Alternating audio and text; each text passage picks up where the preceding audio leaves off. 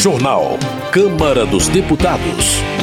Plenário aprova projeto que permite concessão de bolsas para servidores. Debates sobre participação do Brasil na ONU e aborto dominam o plenário. Aprovada a proposta que inclui combate ao bullying entre princípios do esporte. Boa noite. Proposta aprovada pela Câmara inclui o combate ao bullying entre os princípios do esporte. A repórter Paula Moraes acompanhou a votação. A Comissão de Constituição e Justiça da Câmara aprovou um projeto que inclui, entre os princípios do esporte no Brasil, a adoção de medidas que conscientizem, previnam e combatam a prática de bullying. De acordo com o texto, o bullying é todo ato de violência física ou psicológica, intencional e repetitivo, que ocorre sem motivação evidente, praticado por indivíduo ou grupo contra uma ou mais pessoas, com o objetivo de intimidá-la ou agredi-la, causando humilhação, dor e angústia à vítima em uma relação de desequilíbrio de poder entre as partes envolvidas. O relator, deputado Murilo Galdino, do Republicanos da Paraíba, destacou a importância que o esporte tem para a inclusão. Um projeto importante que muda a lei Pelé, que faz uma menção para a lei de combate ao bullying.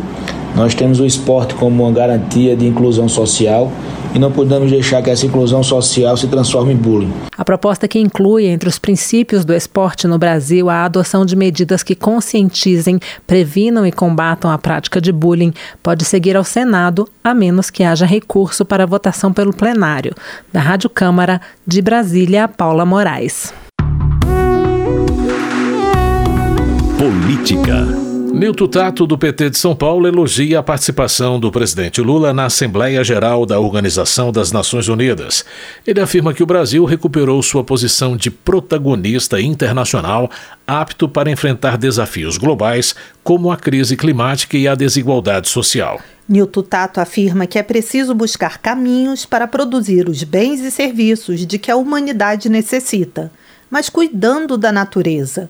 Entre as medidas, ele defende a redução nas emissões de gases do efeito estufa. Lindbergh Farias, do PT do Rio de Janeiro, observa que, após anos de isolamento internacional do Brasil, o presidente Lula foi aplaudido sete vezes durante seu discurso na ONU. Lindbergh Farias cita trechos do discurso de Lula, no qual ele aborda questões de desigualdade social e critica o neoliberalismo e nacionalismo de extrema direita. Luiz Lima, do PL do Rio de Janeiro, critica o fato de o discurso do presidente Lula na Assembleia Geral da ONU ter sido escrito por seus assessores o deputado ironizou ainda a frase: a desigualdade precisa inspirar a indignação. De acordo com Luiz Lima, o presidente não se mostrou indignado com o fechamento de 400 mil empresas ou com um aumento de apenas 1,38% do salário mínimo.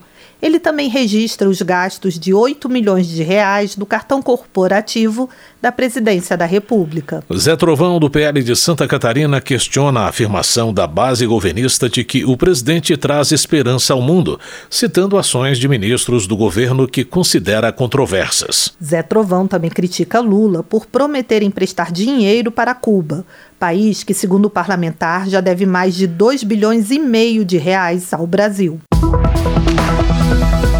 Luiz Couto, do PT da Paraíba, declara que a aprovação da mini-reforma eleitoral é um ataque à representatividade feminina e dos negros na política.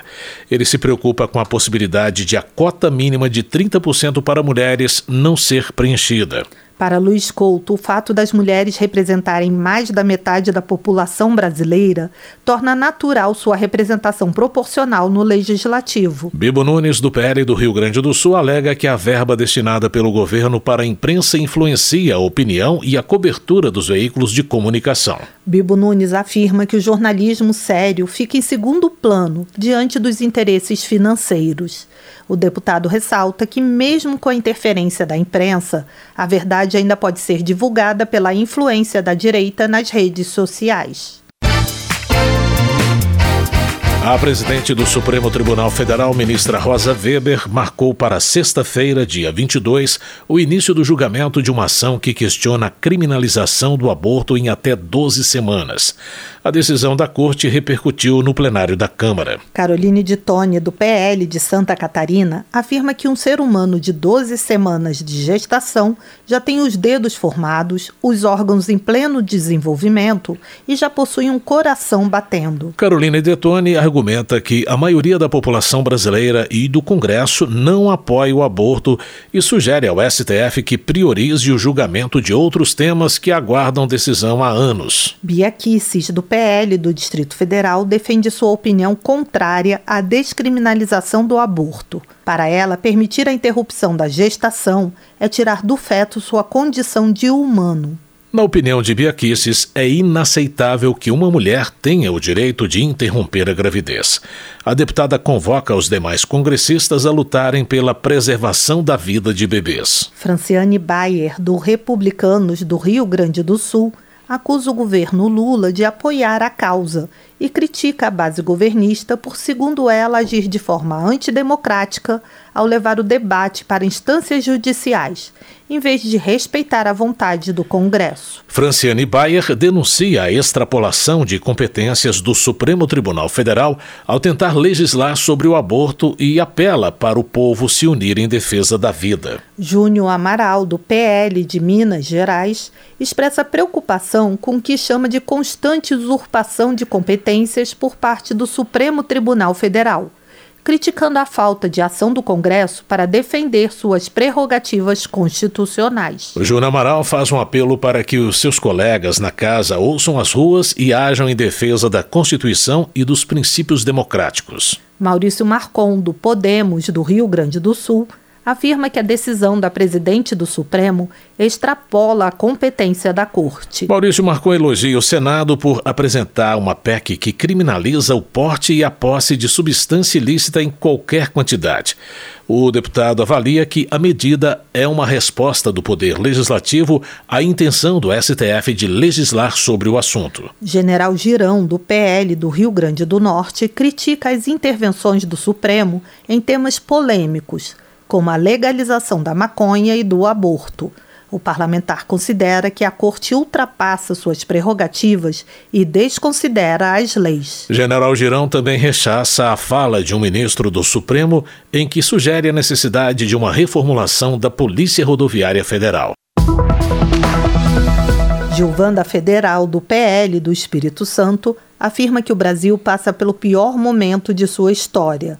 Ele critica a atuação do ministro da Justiça, Flávio Dino, no combate ao crime organizado e uma possível indicação de seu nome ao STF. Gilvanda Federal afirma que se o presidente Lula indicar Flávio Dino para a vaga da ministra Rosa Weber, que se aposenta no final de setembro, o povo terá de ir às ruas para protestar. Da vitória do PP do Espírito Santo, denuncia que no município de Sorocaba está sendo cobrado o imposto sindical de trabalhadores não sindicalizados. Segundo ele, a cobrança foi permitida devido a uma medida recente do STF. Da Vitória argumenta que a interpretação do STF é absurda e prejudica os trabalhadores. O deputado defende a aprovação de projeto que proíbe a cobrança. Direitos Humanos. Marcos Polon, do PL do Mato Grosso do Sul, alerta para a urgência de discutir os crimes envolvendo o sequestro de crianças.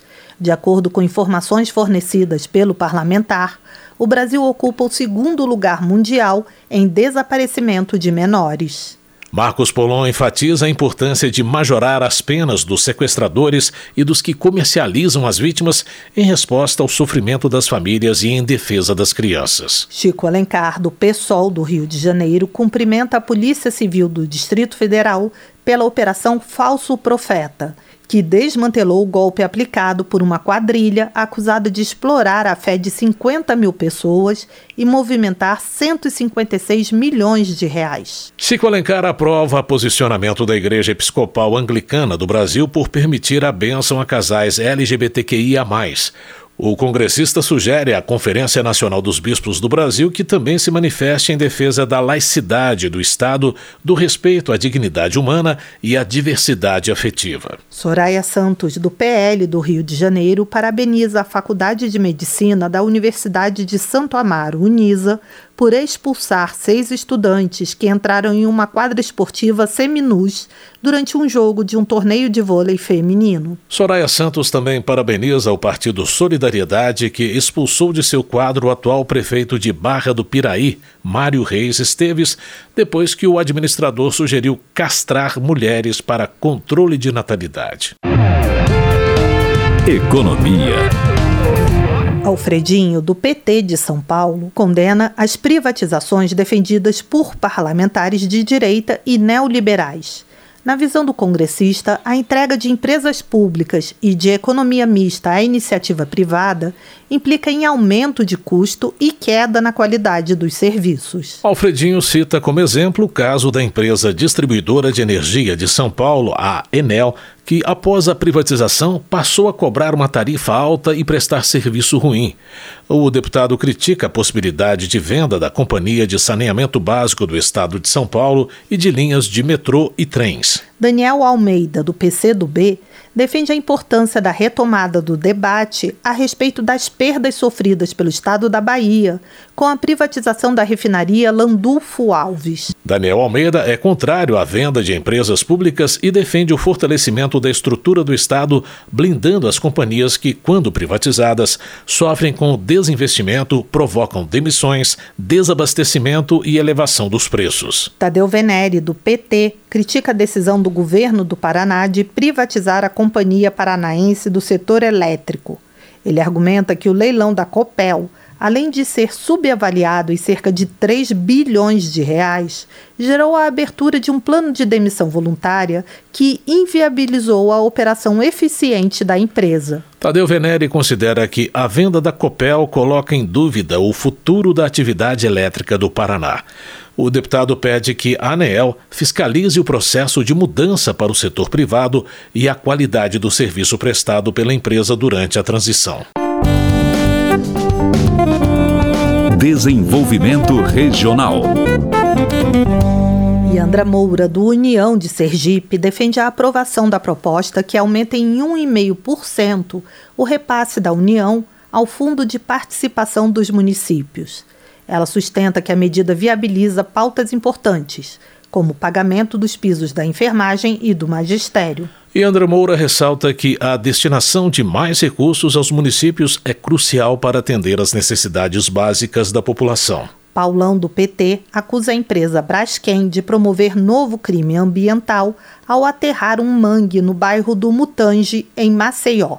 O deputado lembra que a empresa já é investigada por causar o afundamento de solo em cinco bairros da capital alagoana. Paulon alega que a denúncia é respaldada por provas que evidenciam a degradação do ambiente e a irresponsabilidade da empresa. O parlamentar cobra uma investigação rigorosa por parte do IBAMA, do Ministério do Meio Ambiente e da Procuradoria-Geral da República. Zuco, do Republicanos, lamenta a morte das 49 pessoas e o grande número de desabrigados no Rio Grande do Sul, por causa do ciclone extratropical. Ele agradece a solidariedade de todos os brasileiros neste momento trágico pelo qual passa o povo gaúcho. Zuco reconhece a reação do parlamento, que apresentou medidas para aprimorar os instrumentos de prevenção com o monitoramento de riscos e desastres e a produção de alertas antecipados aos desastres naturais. O Tony de Paula, do PL, critica a atual gestão da cidade do Rio de Janeiro e defende medidas para conter o aumento da violência.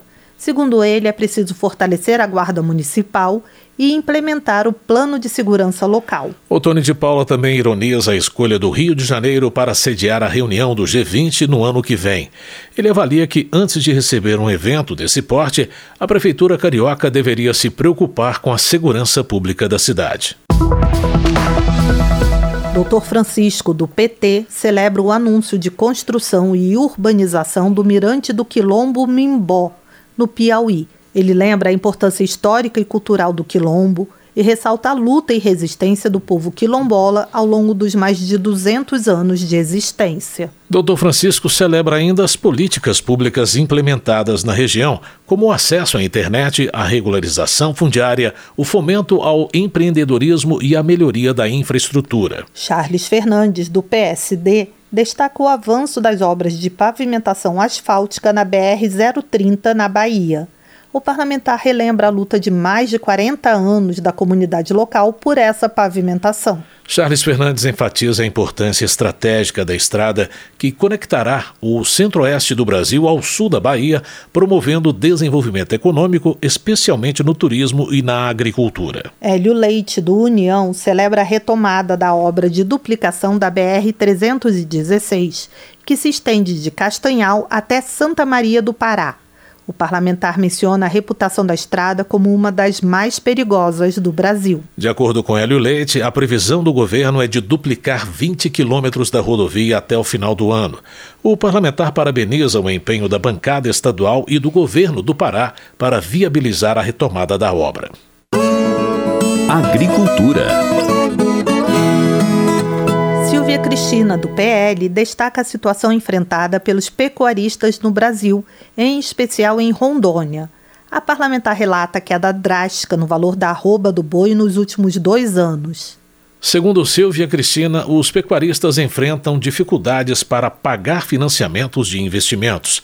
Ela enfatiza a importância de valorizar o homem do campo e a economia gerada pela pecuária. Educação. Flávio Nogueira, do PT, parabeniza o governador do Piauí por ter instalado 200 escolas integrais.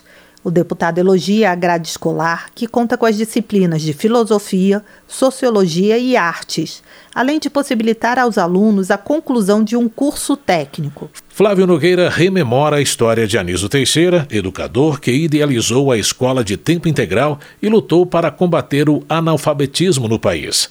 O parlamentar acredita nesse sistema educacional para aprimorar o conhecimento e fornecer bases humanas sólidas para os jovens. Votação. O plenário da Câmara aprovou projeto que estende aos técnicos administrativos dos Institutos Federais de Educação e das Universidades Federais o direito a bolsas de pesquisa, de desenvolvimento, de inovação e de intercâmbio. O repórter Antônio Vital acompanhou a votação e tem mais detalhes. A inclusão dos técnicos foi feita no Senado. O projeto original aprovado pela Câmara mencionava apenas servidores dessas instituições. Atualmente, apenas alunos, professores e pesquisadores externos podem receber bolsas. O texto do Senado estabelece que, para ter direito às bolsas, os técnicos terão que exercer cargos de coordenação de projetos de pesquisa e extensão. Os institutos federais poderão ainda oferecer essas bolsas a ocupantes de cargo público efetivo ou a servidores públicos, inclusive de estatais. O texto do Senado recebeu parecer favorável do relator, deputado Moses Rodrigues, do União do Ceará. Que os técnicos administrativos né, das instituições federais, quer sejam dos institutos federais e das universidades federais, eles possam, a partir desse momento, eles possam ter a possibilidade de concorrer essas bolsas de, de pesquisa, extensão, inovação, de desenvolvimento, de fomento, e eles possam juntamente com o corpo docente e o corpo discente, eles possam é, concorrer a essas bolsas. O projeto foi aprovado de maneira simbólica pelo plenário, mas houve críticas. Para o deputado Gilson Marques, do Novo de Santa Catarina, a concessão de bolsas para funcionários dos Institutos Federais de Educação e das Universidades Federais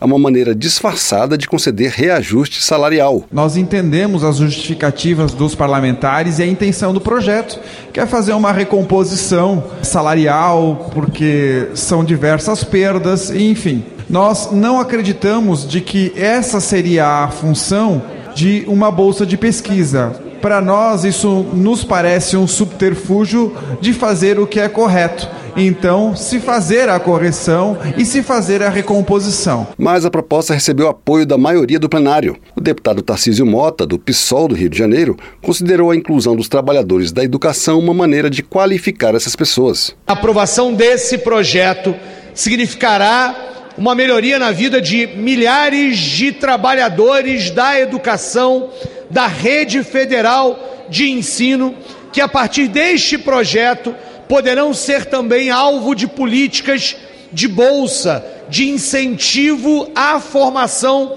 desses trabalhadores. O projeto que permite a concessão de bolsas para servidores de instituições federais de ensino seguiu para a sanção presidencial e pode virar lei. Da Rádio Câmara de Brasília, Antônio Vital. Termina aqui o Jornal Câmara dos Deputados, com trabalhos técnicos de Everson Urani e apresentação de Mônica Tati e José Carlos Andrade.